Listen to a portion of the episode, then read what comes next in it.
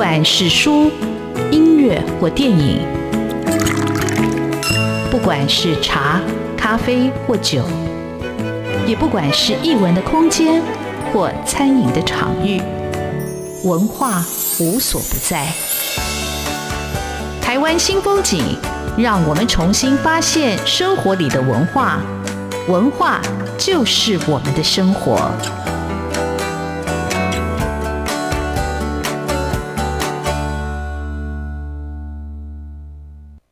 台湾新风景，我是主持人廖志峰。文学艺术丰富了我们的视野，滋润了我们的心灵，而文化就是我们的生活。各位听众朋友，大家好，今天同样的为各位听众朋友邀请到。雄狮美术的总编辑李伯利先生上我们节目来为我们讲哦，上个礼拜我们所没有讲完的题目。一家杂志社，一家出版社走过这五十年，呃，他对台湾社会做了非常重要的贡献。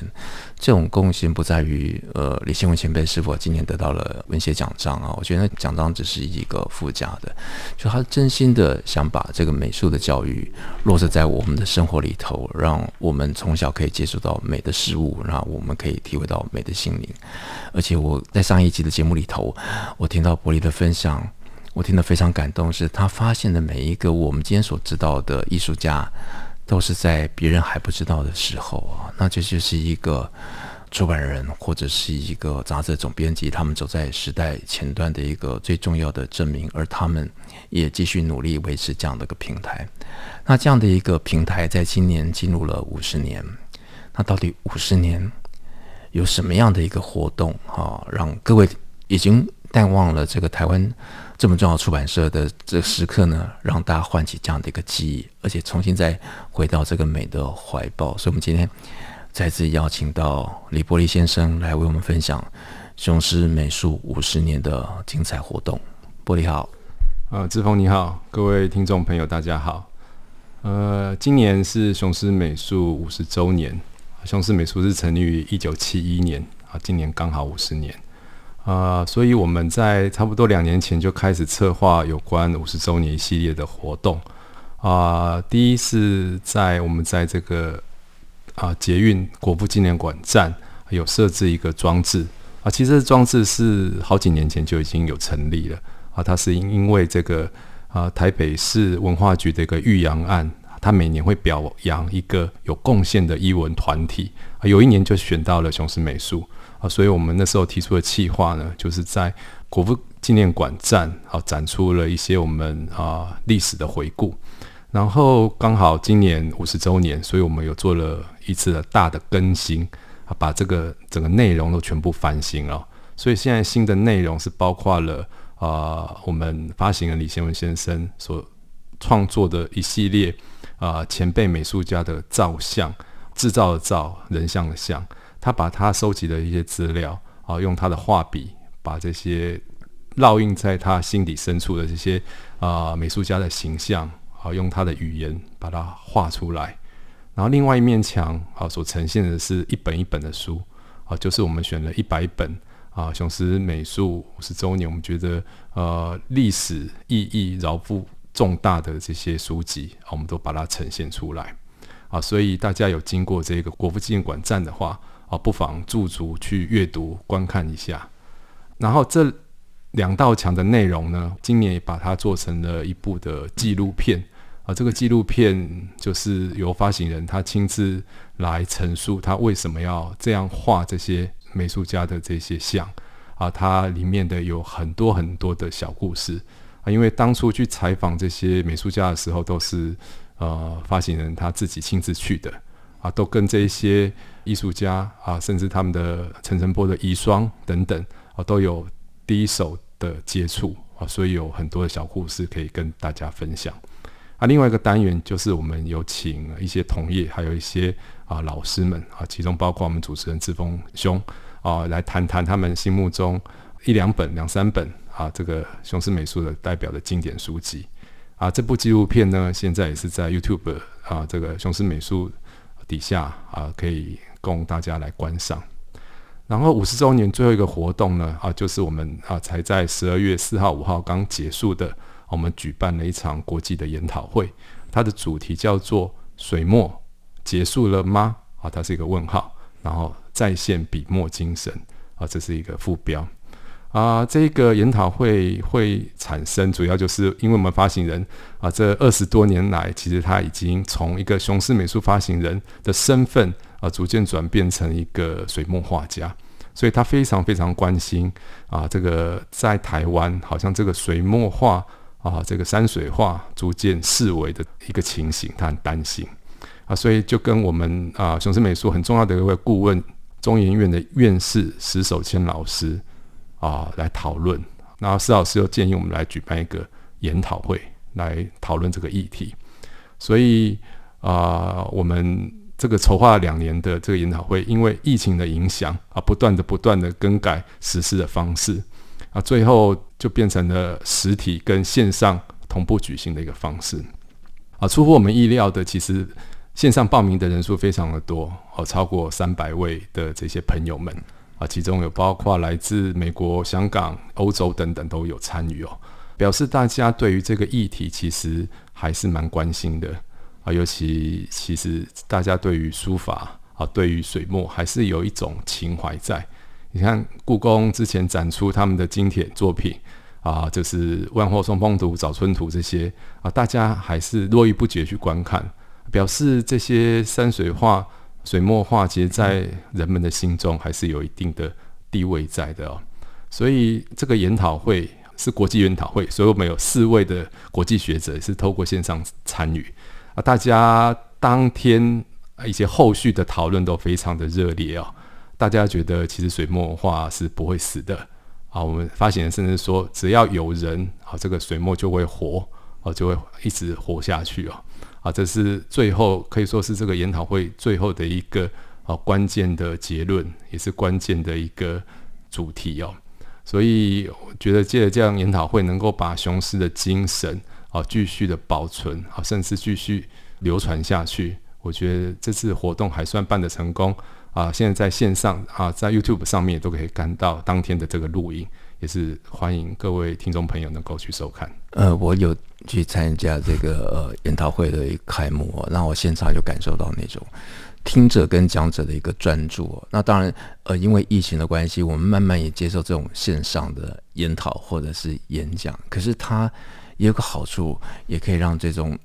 议题的交流，它可以无远弗届。嗯、然后没有办法参加这场现场研讨会的朋友，也可以借由 YouTube 来。观赏，那我自己觉得，就是说，其实这个水墨的精神，这种人的精神，在一家出版社这么五十年来的一个坚持里头，它一样得到了一种很大的一个发扬跟传承。那我比较好奇的，就走过五十年之后，雄狮美术的一个发展的一个方向会是什么？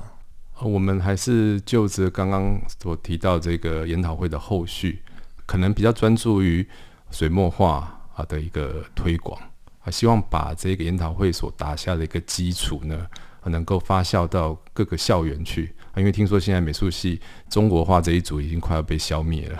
所以希望能够唤起大家学习水墨画的一个兴趣啊。这是发行人现在最大的一个目标所在。而我们比较年轻一辈的，可能还是会专注于之前提过的这个设计的领域，也是我们应该会琢磨的一个重点。呃，那雄狮现在还是有在出书嘛？那所以出书的方向会跟这种水墨的研究有关吗？还是就是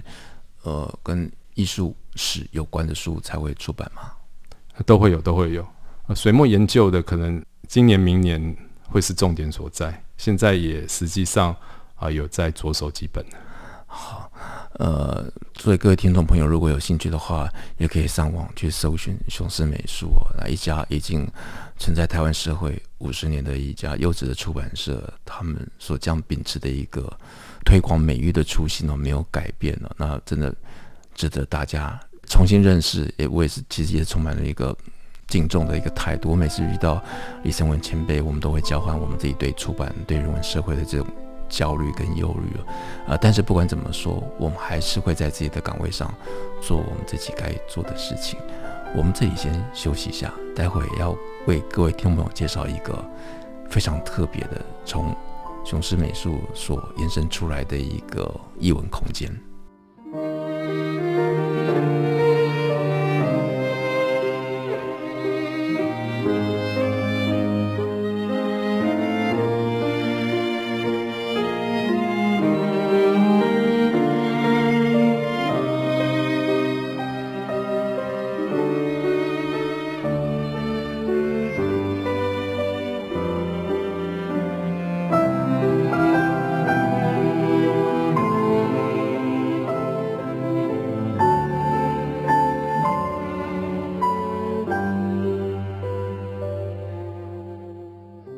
台湾新风景现场为各位听众朋友邀请到的，同样是来自雄狮美术、雄狮星空的艺术总监李柏宏先生。那柏宏跟玻璃是兄弟，那两位兄弟我几乎同时认识，但当然最早认识的就是雄狮美术的创办人、发行人，呃，李贤文前辈啊。那我接触他们一家的过程，就觉得，嗯，就台湾少见的这种淳朴的哦，在这行业里头，不管产业多么艰难哦。永远是很热情的、热忱的，然后跟你做真诚的交流。那我也得到很大的一种精神的鼓舞。那雄狮星空已经成立五年了，我还记得雄狮星空成立的那天，我有特别去。那天在书展，我记得是二月还是一月的时候。呃，那书展白天的工作结束完，然后就参加雄狮星空的开幕。那我那个时候的一个侧面的了解就是，诶，那。你先问前辈那时候觉得，呃，书展的某一些氛围啊，跟那个场地的那个已经有点变质了哈，所以他才想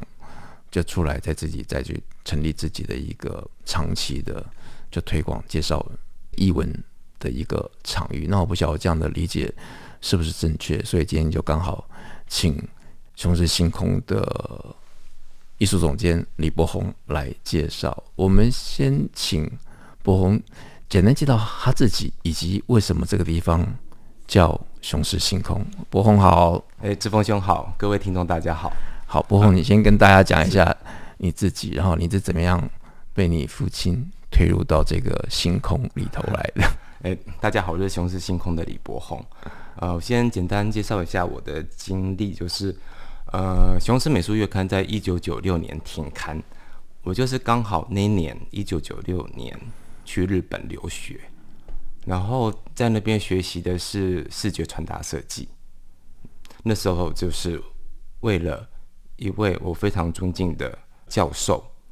在日本的设计界算是鬼才的教授，他叫做三浦康平，然后也是我父母长期从我们小时候就一直到现在的挚友。然后那时候在日本学习，从大学一直到研究所。就是在三浦康平的门下学习这个平面设计，然后在二零零四年我毕业回国，应该是在零五年的时候进入雄狮美术出版社，做了将近十年专职的书籍装帧设计，然后也是有兼封面啊、排版设计，将在日本所学的平面设计可以运用在呃，就是贡献在我们的公司。雄狮星空是在二零一六年，今年刚好五周年，然后迈入第六年，在二零一六年成立。然后雄狮星空这个名字啊，我们一开始是先有英文，我们正确的名字叫做雄狮星空 Link Lion，Link 是就是连接嘛，然后 Lion 当然就是雄狮。雄狮。然后为什么我会先想到 Link 这个字呢？Link 它代表是一种所有事情的连接。人与人的连接，人与物的连接，人与事件的连接，就是所有这种人事物的连接。我是有一个愿景，就是希望我们这个空间可以成为一个孕育一个美的空间，这样这个所有的连接可以产生一个良好的激荡效应，再把这个呃善的美的这个讯息可以传递出去。所以我们叫做 Link Lion。然后之后是因为。呃，在想你这个 link 要怎么转成中文，然后我们就集思广益。后来想到“星空”这个字，因为星空像很多星座嘛，然后星座他们它也是互相连接的。所以，我只想到反骨，我不晓得为什么看到星空就一直想到反骨。对对，夜空，嗯，所以呃，后来就是我们先有了 Linkline 这个英文名字，然后才有雄狮星空这个名称。好，那雄狮星空它的所在，呃，据我所知，它是以前的雄狮的画班的位置吗？还是它本来是一个雄狮美术的教室吗？它原本我们现在是在南京西路这边嘛，嗯、呃，它原本是雄狮美术的画画补习班的南京分部，然后后来因为刚好南京分部先暂停了，所以我们就把这个空间改造成一个像是雄狮美术。对外的一个窗口，一个复合式的空间。好，不过我很好奇，那雄狮的画画班，因为之前有访问过柏林嘛，哈，就是雄狮一开始成立的时候就开这个画画班嘛，哈、嗯。那现在这个还有吗？就是有了雄狮星空以后，这个画画班会在星空里头进行，会再来招生吗？还是现在基本上雄狮画班是目前是歇业的状态。哦、然后，呃，或许在我们的空间有一个转换，这个我会稍后再提到。好，在此之前，我先大概介绍一下雄狮星空到底在做些什么。好，呃，那你在讲雄狮星空在介绍什么时候，我再跟听众朋友补充一下，那个博宏他的设计啊、呃，非常非常的厉害啊！就每本书我有买的那个封面啊、那内文啊、版型啊，都出自博宏的手笔，他非常素净的，然后非常优雅的，我觉得就让你有一种心灵很澄澈的一种感觉。那柏宏刚刚提到，他到日本念书是拜在三浦康平门下嘛？哈，那到底这个老师教了你什么？这个说来话长，那你就说下去可能要要增加个两三集。好，那就长话短说。但是我觉得他特别给你一个启示，影响你在设计啊，在一个风格上有没有一个什么直接的一个嗯影响呢？呃，其实有很多点，我我今天先提一点，就是。他让我一开始最大的改变是对设计的一个想法的转变，因为我的个性本身是比较感性、比较随性，叫双鱼座嘛。对，因为我们都是双鱼座的人，我们都是在打铁钉碰面的时候，所以在三浦康平教授的门下学到的第一件事情就是设计，它可以感性，可是它还是要建构在一个理性的基础上。毕竟它跟纯艺术创作是不同的，所以在实际的操演上，他会先介绍我们 A 四这张纸它到底蕴含了些什么，然后我们在 A 四这张纸可以把它画成几个，比如说呃三公里的格子可以画几个，都可以很清楚的把它划分出来，然后利用这些格子，利用三的倍数三六九十二去造成这个版面上的一个规律。呃，有这个规则之后，我们可以无形中的可以感受到这个设计的规律跟整齐，就是类似这样子的一个基础，让我们打下这个对设计的一些个观念的转变。但我觉得你设计的书有一种特别的风格，哈，就是雄狮出的书就让他觉得哇，这是优雅的，但是不会用太多的颜色，不会很华丽的，或者不会是很刺眼的，但他就可以把书的精神可以掌握，非常内敛的，这是你本来。就有这样的一个体悟吗？还是这是？呃，这其实也是我开始做书籍装帧这行之后，慢慢去学习转变的。就是到了后期、中后期，会开始着重于书籍本身的阅读呃舒适度。我觉得这其实是最重要的。好，嗯、我们这里先休息一下，待会再请博宏来讲这个雄狮星空的艺术总监到底做了哪些事情。那这个。所谓的这个雄狮星空这样的空间，到底又代表了什么样的一个可能？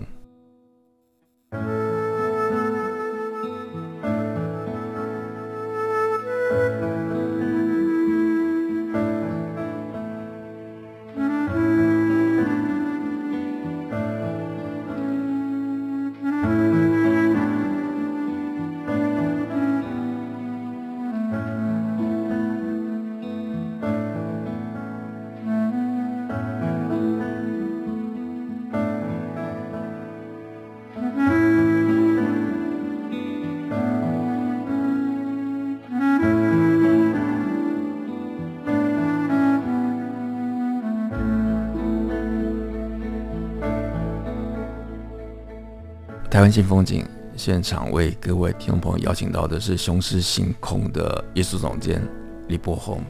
那柏宏他除了在雄狮美术的书籍上，他做装帧设计，他也主持这个星空哦。那改星空的命名由来，他已经解释了。好，但是听众朋友因为还没有去过，或者也许有拜访过，但是不是那么清楚的认识，那我们就请博宏来好好的解析这个雄狮星空到底做了什么。呃，大家好。我们雄狮星空就在中山站三号出口的二楼，这是非常交通方便的一个地方。啊，地址你也讲一下好了，在南京西路九号二楼。然后雄狮星空是一个复合式空间，它包含了展览空间，然后书店区跟咖啡区，还有我们的选物。所以我在里面的角色是艺术总监，所以我的工作主要是落在。展览的执行、企划跟跟艺术家的沟通，然后由于我的留学背景是留学日本嘛，由于这个背景的原因，所以我们之前在嗯在疫情爆发之前，我们常常跟日本的艺术家有密切的合作，所以在雄狮星空我们自己企划的展览之中，有将近一半是跟日本有关系。然后另外另外一半就是当然也是跟台湾的创作者是共同合作的一些展览。然后展览方向我们会有就是我们自己自发性的企划展，就是我们自己去找艺术家、设计师，然后共同合作去完成这项的展览企划跟展览执行。然后另外一部分我们也是提供一个机会、一个平台给。台湾的所有的创作者、艺术家，然后去申请展览，然后我们来做一个简单的内部审核，觉得如果适合我们这个空间推广方向，我们就会进行展览的合作。嗯，那雄狮星空其实也是一家书店哦，我觉得它里头还是有主题的书嘛，它书就是以艺术为主，艺术类为主，人文艺术类。对，我们的母公司就是雄狮美术，是美术出版社，所以当然。美术相关的书籍是占绝大多数啦，然后书店区我们也会有一些特展，比如说我们每每年几乎每年会更新的阿特光年的艺术书展，就是我们会定一个主题，然后会就是请几位选书人帮我们选书，做一个呃一个企划。呃，那雄狮星空它其实除了选书以外，我觉得雄狮星空我在那边每次去都有不同的一个。惊喜哦！那现在因为已经在讲书，我们就先讲书好了。那我记得柏宏，你们也从世界各国进口很特别的绘本嘛？因为我有买一本，啊、那本绘本我几乎都想把它拆下来，因为每一页不是我要破坏书，而是每一页我都把它裱起来。就是它的那个印刷非常的特别哦，就是是绢印嘛，它就让那个画作艺术，就是好像每一页都是手工特制的，让你感觉到那个。质感，然后你也可以感受到那种绘画者的一个用心。嗯，志峰兄提到的是那个一间印度的出版社，叫做 Tara Tara Books，是非常有理想的一个出版社。所以他们所推出的书籍有一半部分是手工捐印书，就是真的是一页一页去捐印，然后手工去装订起来的，是非常有特色的书籍。对，我每次去，嗯、每次去都会在。不同的区域流连。那刚才博宏讲他所谓的艺术特展，我就先跟听众朋友分享一两档我特别有印象的。我记得有一档是都是玻璃，就那种生活的物件，到了那个空间，你会觉得它突然特别的美丽。但那好像是台湾的艺术家的作品吗？还是也是日本？那个应该是日本福冈的玻璃艺术家的作品。呃、对，那这艺术家是你本来就认识的吗？还是？那一开始是我们的第一档展览是三折窑设计师的展览，玻璃的艺术家是已经有他的推荐。呃，柏宏刚才讲那个展览，我还记得他们有一档展览哦，就是呃，其实你觉得艺术或者艺术生活只是画展吗？或者只是雕塑展吗？但是你在这个雄狮星空这个空间里头，你会看到每次都会打破你的那个想象的一个框架。我有一次去看一个展，就是它是。玻璃器皿里头有装植物的嘛？那个那个水生植物，我看每次都很不容易要养活的那种那个长是也是一个日本的一个艺术家，哦、还是那个就是我刚才有提到的我们的那个首展，我们第一个展览就是三泽遥设计师的水中风景展。那时候这个展览是触及了呃非常多的观众来参观。那你你做过这么多展里头，那些展你有做一个录影把它存档吗？就听众朋友也可以以后借由网络去看这些他们所错过的精彩的展览啊。有的，呃，大家可以在 Google 搜寻“雄狮星空”，在我们的官网都有详细的介绍。就从现在当期的展览，一直可以回溯到二零一六年，每年的每档展览我们都有记录下来。那经营一个呃艺文的空间呢，非常的辛苦，尤其在这个疫情还在。全球这样肆虐还没有平息的这个情形下，那到底雄狮星空它有没有一个什么因应的或者相对的一个措施，也可以方便有兴趣的朋友借由线上来观赏或者参与吗？是的，嗯，我们从去年底开始有开始加强我们官方网站这个区块，然后特别是呃新建的一个区块是线上艺廊的部分。提供对艺文有兴趣的朋友，可以更容易的去接触我们所推荐的作品跟艺术家。然后这个部分作品的设定上，也是以比较亲民的角度去做价格的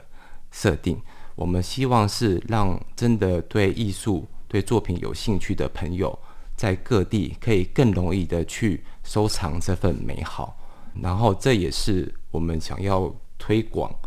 全民美育的一个初心，呃，因为我每次去雄狮星空，就雄狮星空这个地方，它在一个非常热闹的捷运中山站旁边，但是你一进到那个星空，你的心就会定下来。那我有时候就会带着书去那边，或者带着电脑，然后就享受一杯咖啡，然后那个展览，它就。随时都会有展览，那每些展览也许你并没有预期的，或者是你所不知名的艺术家，但是你都可以好好感受那种人跟环境那种直接的那种心灵的那种碰撞，享受这样的空间来充实我们的心灵。那雄狮星空在雄狮美术的五十年，它也已经也有五年的一个历史。我想这个非常年轻的一个艺文空间，也借由今天的节目，也郑重的推荐给所有的听众朋友。那有兴趣，如果捷运中山站可以到这个雄狮星空去走一走。那今天非常感谢波鸿接受我们的访问，谢谢波鸿，谢谢方兄。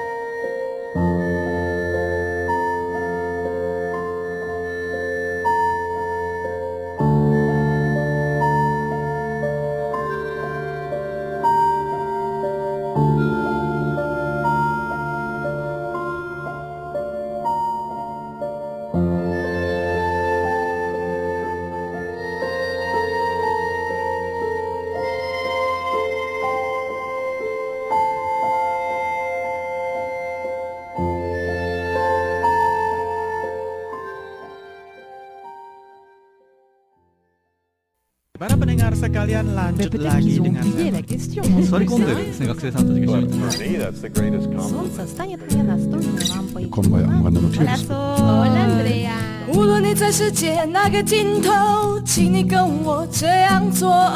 Turn on your radio，阳光 RTI。